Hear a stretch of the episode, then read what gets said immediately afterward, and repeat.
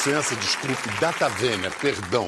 A gente sabe que não fica bem puxar esse assunto assim nas rodas de conversa, em reuniões e jantares da vida social brasileira. Assim, tipo, sabe, puxa, que mau gosto falar disso durante a refeição. Eca!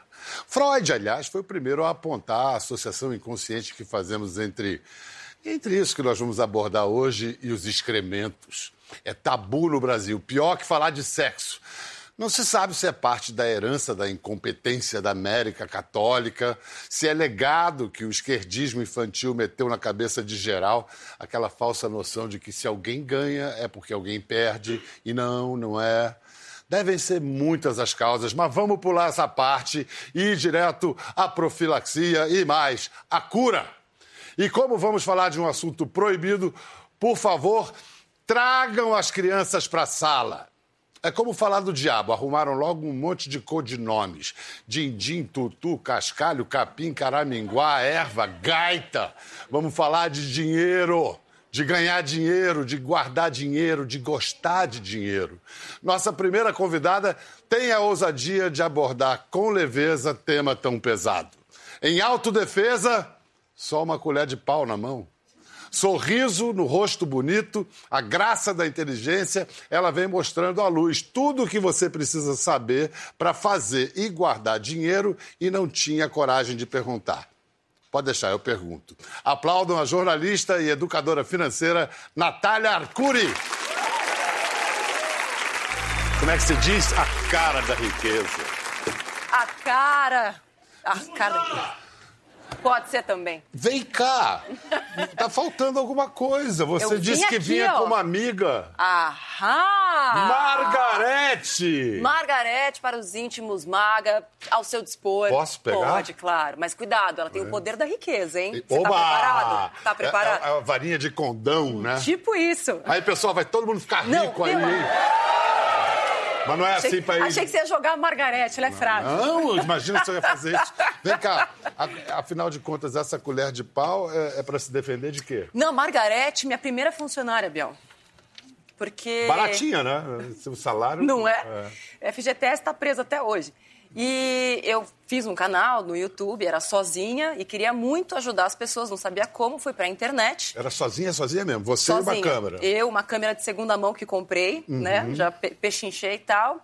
Tava sozinha, tinha que fazer o foco na câmera. Não tinha essa estrutura global, essa coisa maravilhosa, não é verdade? Essa beleza. E aí eu tava lá e precisava fazer o foco na câmera, não conseguia. Fui na cozinha, primeira coisa que achei, Margarete. E aí lá eu ia fazer o foco, assim, ó, da câmera e tal. E aí fiquei com o Margarete na mão e as pessoas começaram a falar, nossa, por que, que você usa uma colher de pau? E vi que, assim, deu um match Margarete com as pessoas e tal. E o nome dela é Margarete, em homenagem a Margaret Thatcher, a musa da economia, das finanças e A tudo mais. dama de ferro. A dama de ferro. Vem cá, qual é o problema de nós outros brasileiros? Esse negócio de não gostar de falar, de achar feio falar de dinheiro. Você tem até um termo para isso, né? Dinheirofobia. Como assim, Dinheirofobia, e assim, tem até estágios da doença. Diagnostiquei depois de muito estudo. E assim, por exemplo, se você já teve medo ou vergonha de pedir desconto, sintoma leve. Se você tem medo de falar sobre dinheiro, assim, com o seu marido, com a sua esposa, ou você sempre quebra pau por causa de dinheiro, sintoma moderado. Agora, se você acha que alguém enriqueceu porque fez alguma coisa errada, sintoma grave de dinheirofobia. Que você já colocou na tua cabeça que, assim, tem que fazer alguma coisinha errada para enriquecer. Já colocou lá, assim, às vezes a pessoa está comprometida, é um pouco impossível, tá, tá cometida já. É, o nome Difícil. disso é ressentimento, né?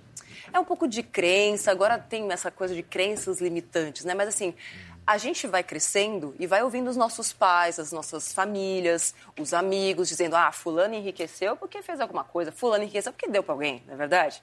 Ninguém enriqueceu porque empreendeu, porque batalhou, porque teve que suar muito, porque abriu mão de muitas coisas, ou porque focou muito em algumas coisas. A gente só vê aquele que enriqueceu porque fez errado e uma série de questões. Agora, isso é uma questão nossa, né? Porque na América do Norte, nos Estados Unidos, quem enriquece, todo mundo acha lindo, aplaude.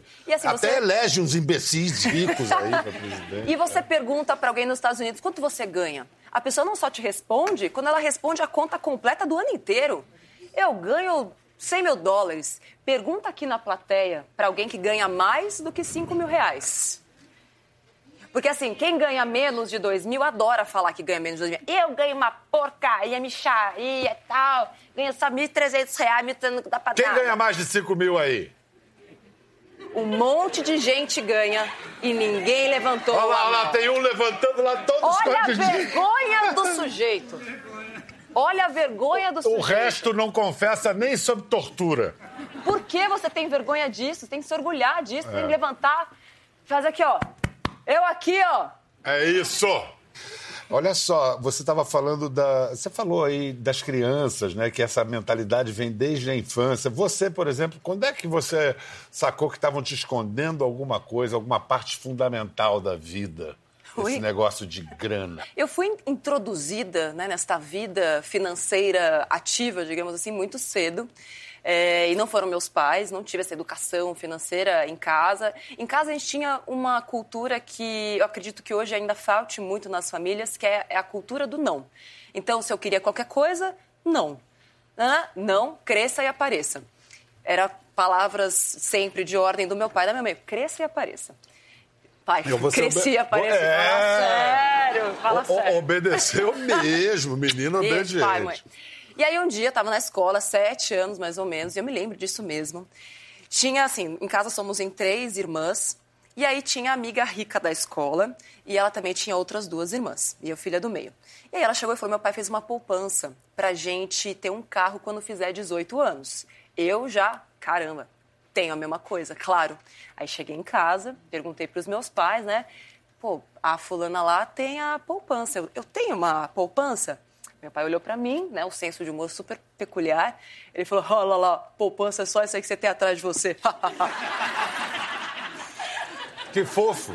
Fofo. Aí você tomou providências a respeito. Só que eu acho que algo que eu tive muito cedo, Biel, foi assim, saber que o carro, ele significava a minha liberdade. Eu sempre prezei muito por isso. Então, quando eu pensei no meu carro, agora meus pais vão saber disso, eu pensei na minha fuga de casa. Então eu falei, cara, se eu tiver dinheiro para ter um carro, eu vou poder sair de casa. E aí eu falei, então, o que, que eu vou precisar fazer para ter um carro aos 18? E eu passei a minha infância e adolescência focada em comprar um carro aos 18 anos de idade. E E quando eu fiz 18 anos, eu tinha dinheiro suficiente para comprar. Naquela época eram 6.800, hoje o equivalente a uns 25 mil reais, só juntando dinheiro do lanche que tinha às vezes, porque não tinha mesada, vendendo pulseira, vendendo camiseta, fazendo bazar em casa, fazendo comercial de TV que eu pedi para minha mãe me levar, porque eu descobri que comercial de TV dava dinheiro. E abrindo mão de quê? Puta de nada. É mesmo. É mesmo, porque aí eu comecei a entender que se eu quisesse poupar o dinheiro para o meu carro e ainda fazer as minhas coisas do presente, eu ia ter que adaptar a minha vida. Então eu aprendi a fazer minhas próprias roupas, comprar em brechó, pegar de amigas que iam doar coisas. Eu falava, não, você não vai doar não, filho, isso aqui você vai dar para mim. Ter uma vida muito mais simples, balada tomava só água, ou já ia alimentada, bebida e tudo mais. Eu nunca deixava de fazer nada. Nunca deixei de viajar, depois comprei meus outros carros à vista, comprei meu apartamento à vista com 23 anos, jornalista. Pois é, isso que eu ia falar, porque naturalmente eh, eu ia, perguntar: você foi estudar economia? E Não. você me responderia: não, o que o seu pai costu- costumava responder para você. não. Não. Foi fazer jornalismo. Mas eu tenho uma máxima, é, que assim, jornalismo não dá dinheiro, engenharia não dá dinheiro, é, hot dog não dá dinheiro, nada dá dinheiro. Se você não tiver objetivos claros, se você não estiver disposto a aprender, se você não, estiver disposto a ralar muito, a ouvir muito não, a cair várias vezes e aprender cada vez que você cai. É, é fácil a gente apontar para quem já chegou lá, sem observar nos bastidores tudo que a pessoa teve que passar para estar ali. Então não é a carreira, é a atitude que você vai ter diante dela e da vida. É simples. Tem alguém na sua mesma carreira que ganha dinheiro? Tem. Então o problema é com você, não é com a profissão. Aliás, vamos ver umas imagens dessa carreira que ela deixou para trás, mas foi uma carreira muito bem sucedida. Natália Arcuri, a repórter. Ah, é. Ah, Natália Arcuri já está aqui. Ah, meu Deus do céu. Mano Henning. Quem foi que colocou isso aí? Bom dia, Natália. Bom dia, irmão. Quem são essas Bom celebridades? dia. E o que elas andam aprontando, Natália? Olha, irmão, tá todo mundo dizendo por aí que a modelo Gisele Bündchen se casou com o jogador de futebol americano Tom Brady. E você vai saber pra Ai, quem deu a rainha da na TV Hebe. mandou um selinho especial. Uma ótima terça-feira pra vocês. Tchau. Ah, aplausos para nossa Natália.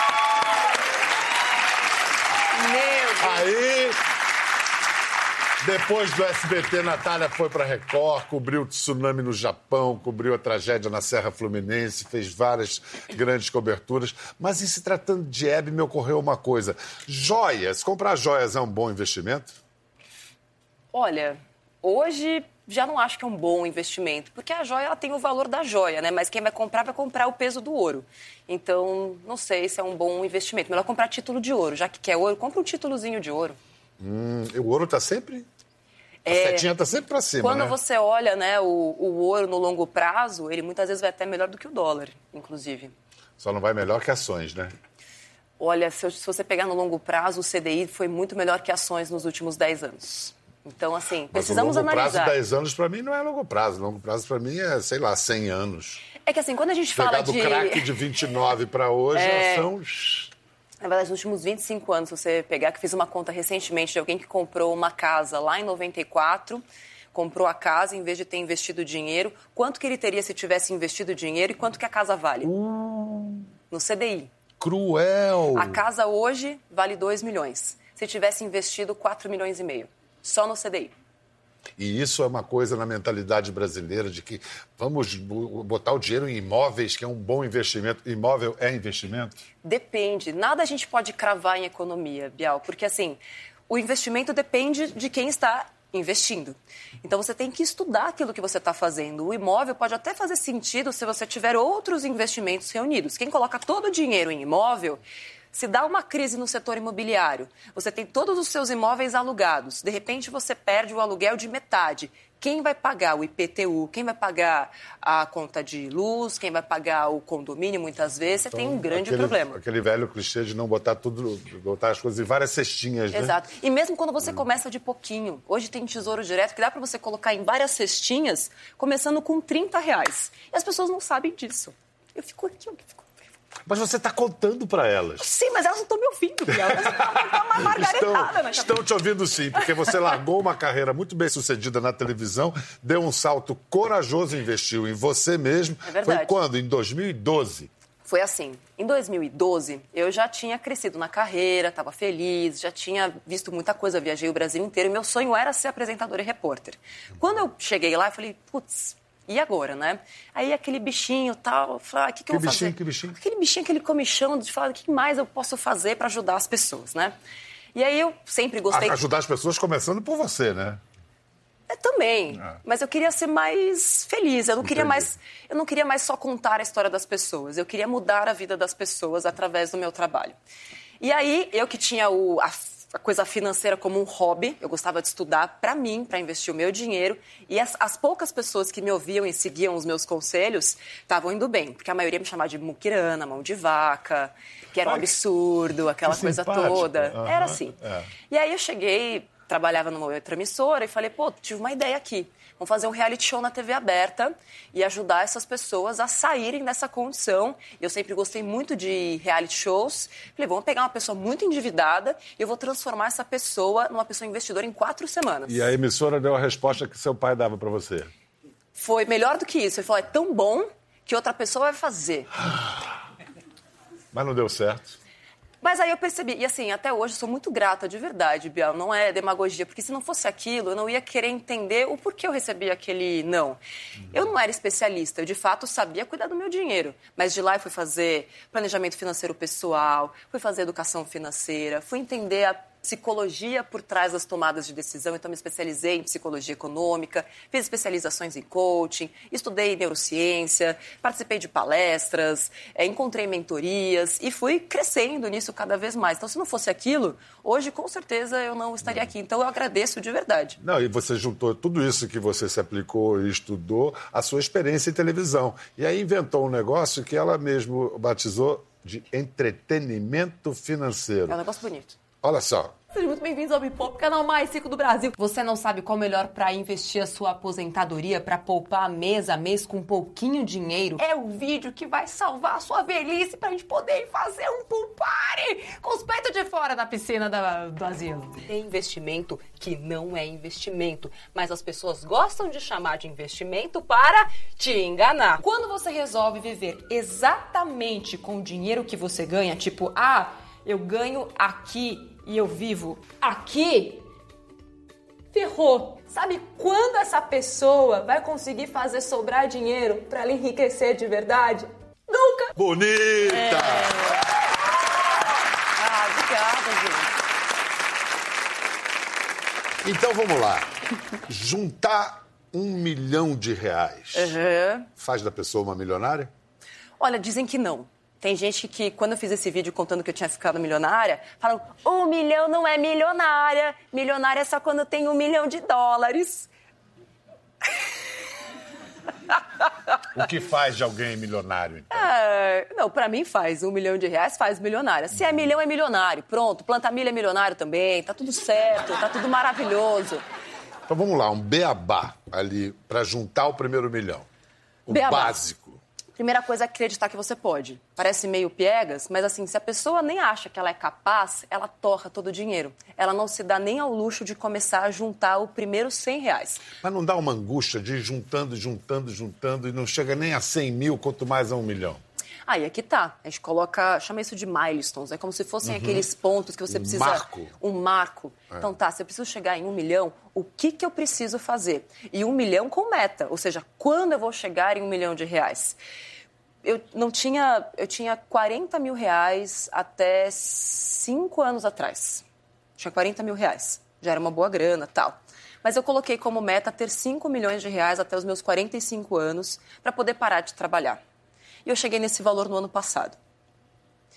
E, E, o que, que eu 45 fiz? anos ainda está longe, Tá né? bem longe. Tanto que hoje, hoje eu trabalho para fazer minha empresa crescer. Essa sua empresa, qual é a atividade final? É o, é o, É o canal, É o canal. sim, é o Essa é a canal. atividade final. Ativi- A gente faz é, produtos de entretenimento, a gente faz é, cursos online, tem livro, tem palestra, enfim. E para isso eu fui aumentando minha equipe. Hoje somos 17 pessoas trabalhando no Me Poupe, uma equipe Não, grande. Você não só enriqueceu, como deu emprego, gerou empregos e está fazendo outras pessoas E terem a chance de incentivo enriquecer também. todo mundo no Me Poupe a ter essa mesma mentalidade. Como que você vai trazer negócios e dinheiro para cá, para a empresa, e que você vai ter uma participação sobre isso? Danada. Um dia assim, desse jeito que ela vai, vai acabar ocupando o cargo desse cara que ela entrevistou. Olha o prestígio da moça. Deixa eu ver quem é. Hoje é um dia de glória, um dia de riqueza para o canal mais rico do Brasil. Quem nós trouxemos para este recinto da riqueza? Ninguém mais, ninguém menos que o presidente do Banco Central. Chupa Globo. Com vocês, Ilan Goldfein. Acertei o nome? Para a pessoa saber de que forma o Banco Central acaba impactando no bolso de quem está assistindo a gente. Bom, o Banco Central ele é o maior responsável pela inflação. Como que é possível garantir para as pessoas que o dinheiro que elas vão colocar no Tesouro Nacional hoje vai ser pago quando nem a gente pode ser esteja mais aqui? O governo é visto como o crédito mais seguro que tem. De fato, o lastro nessa questão mais a longo prazo está na confiança, então, que eu, como cidadão, devo ter no meu país e na- nos gestores desse país? Exatamente. Eu acho que a confiança é uma confiança maior. Você confia em mim? Confio. Me empresta um dinheiro aí. Tá bom, qual o juro?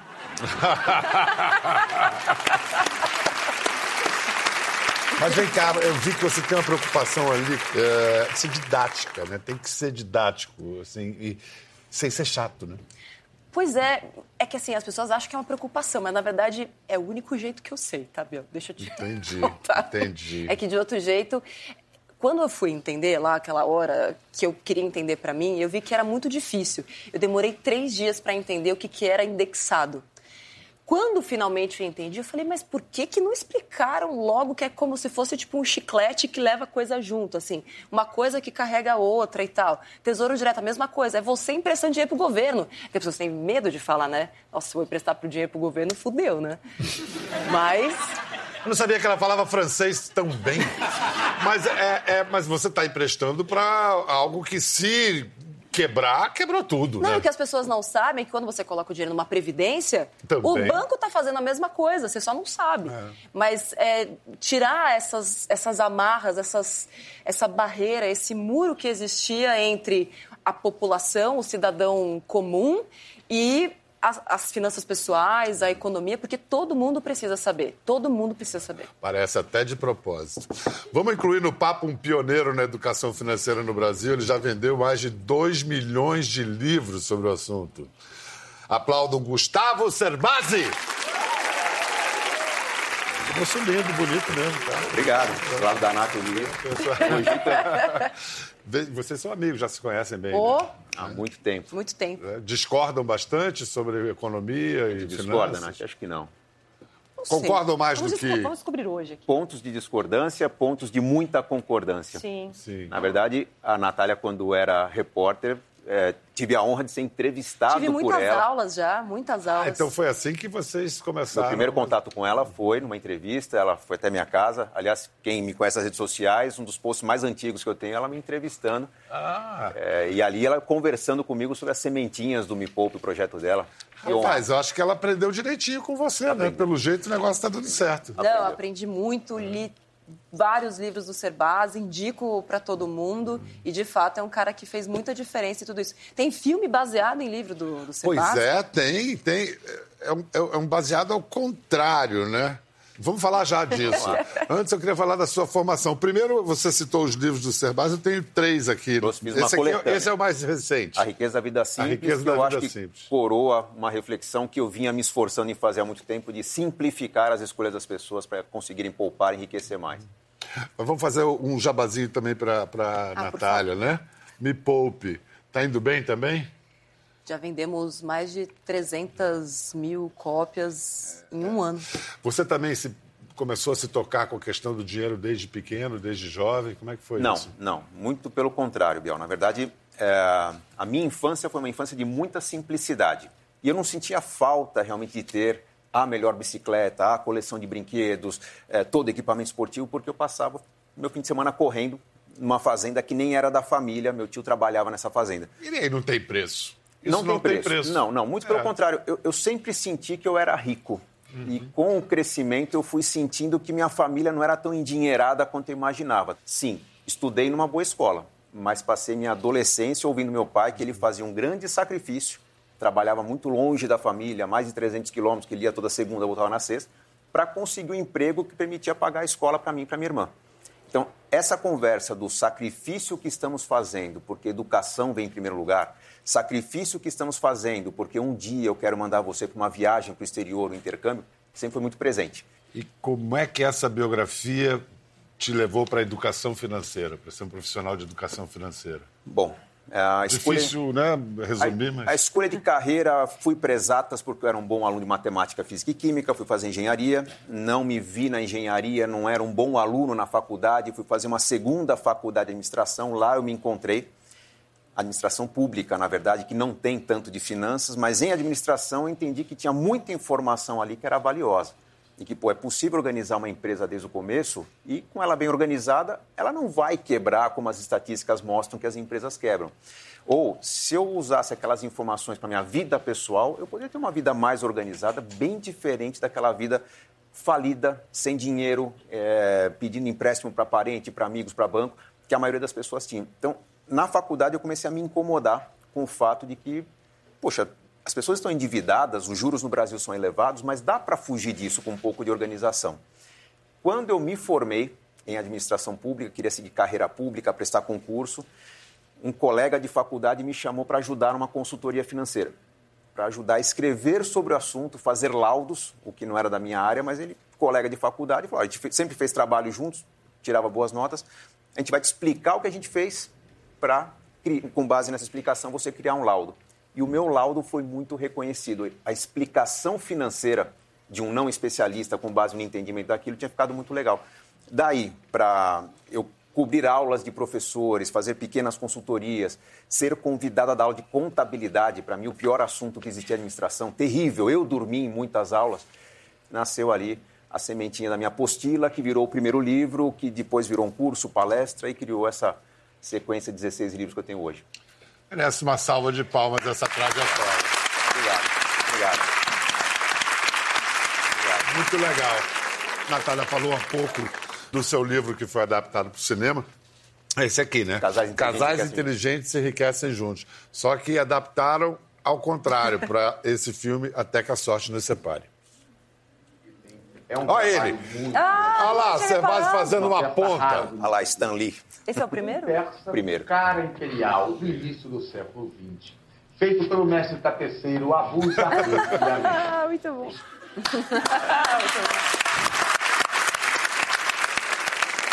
Essa cena, vamos confessar aqui em cadeia nacional, foi a primeira cena gravada do filme. Ela está lá pelos 20 minutos do filme, mas foi a, a cena inicial. Um filme não é gravado na ordem que aparece que ele é montado. É. Mas o brilhante Paulo Cursino, roteirista das principais comédias brasileiras, quando sentou comigo para conversar sobre o roteiro, ele falou: Puxa, mas falar sobre dinheiro é, não é fácil porque a maioria dos brasileiros tem problemas com isso. Então não seria um filme com uma boa pegada se as pessoas saíssem mais pesadas do cinema do que entraram.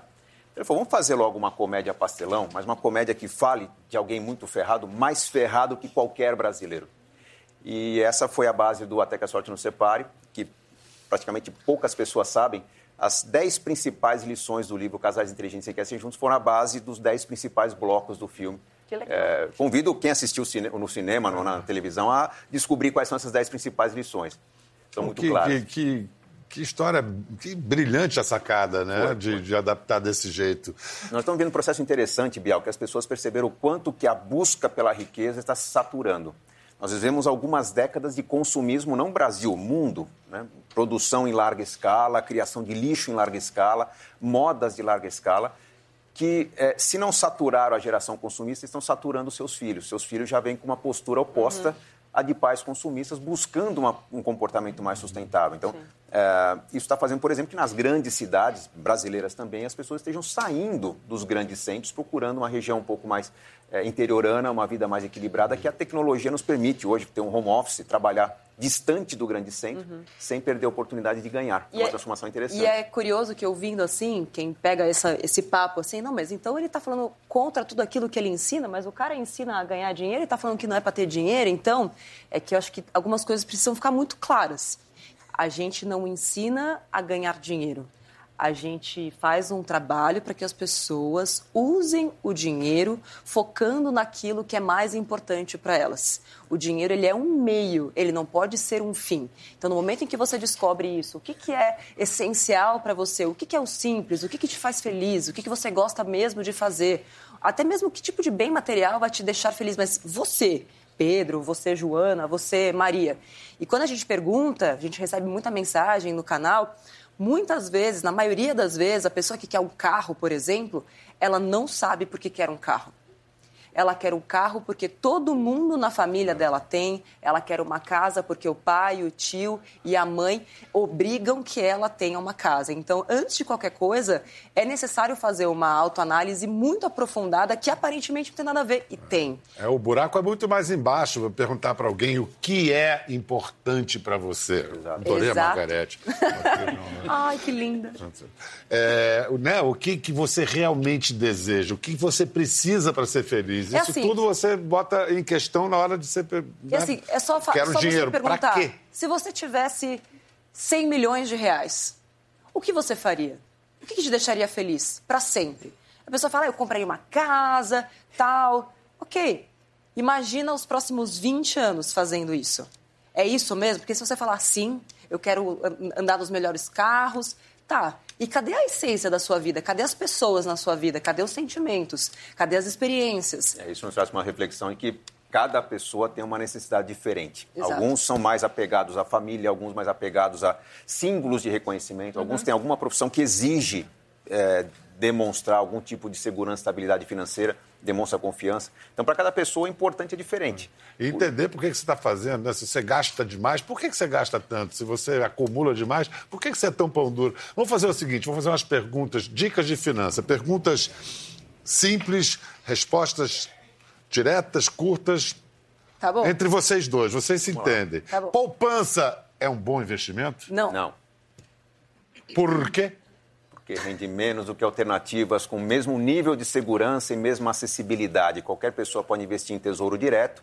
A maioria das pessoas com um pouquinho de disciplina e paciência pode acessar fundos de investimento em renda fixa que rendem mais do que a poupança. Existe uma escala muito simples, Pedro. Quanto mais simples e mais te oferecem, pior é. Qual a coisa mais importante para quem quer guardar dinheiro? Para quem quer investir dinheiro. Ah, bom, não dinheiro, guardar. A gente não tem que falar guardar dinheiro, é investir dinheiro. Eu acho que a gente concorda nisso, é investir primeiro e viver com o que sobra. Sempre. Nunca esperar sobrar dinheiro. Não confie em você jamais. Você não é uma pessoa confiável. E resumindo com uma palavra, equilíbrio. Tirou daqui, ó. Eu não confio em mim.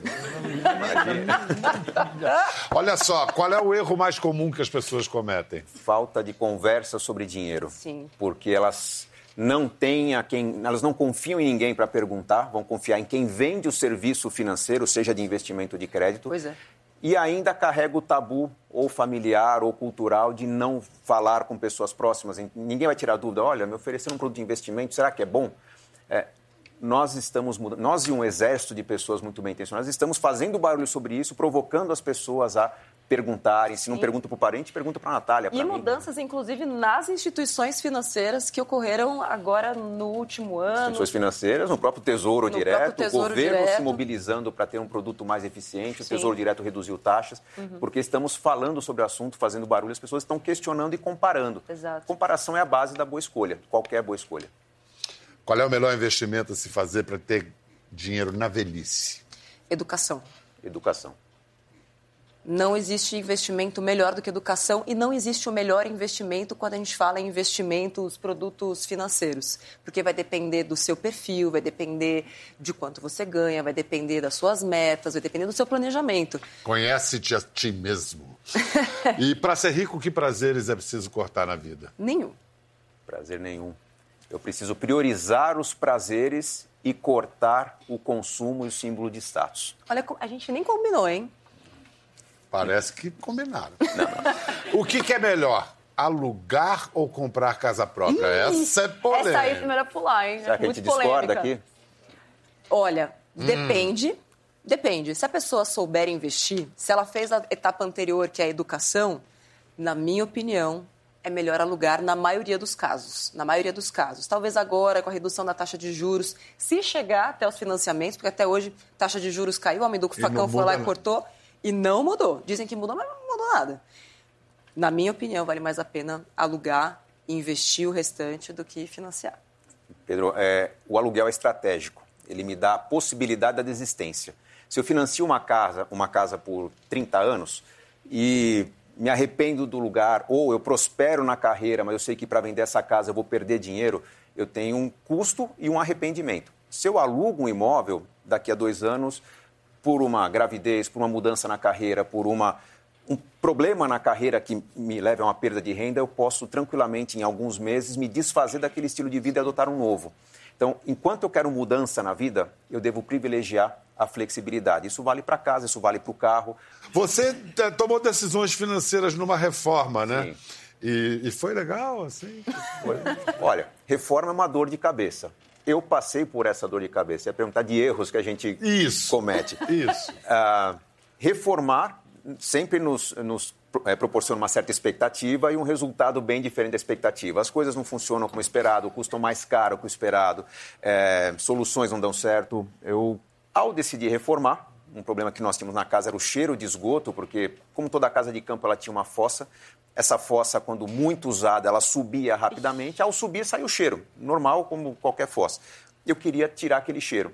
E o especialista me recomendou eliminar a fossa criamos o conceito da casa inteligente, uma casa que não gera esgoto, uma casa que capta a própria água das chuvas e que gera a própria energia. Mas essa ideia é boa. Ideia boa, Então o que, que deu errado? tem um custo que se paga. O, o errado foi não saber como funcionaria desde o começo. Então, eu gostei da ideia, vamos fazer de um jeito, mas quem foi fazer não estava. É, é um conceito novo. Então, vamos experimentar, não deu certo. Então, refaz, não deu certo, refaz. Resultado? Resultado, um prazo muito maior, um custo muito maior. O que, que eu decidi fazer?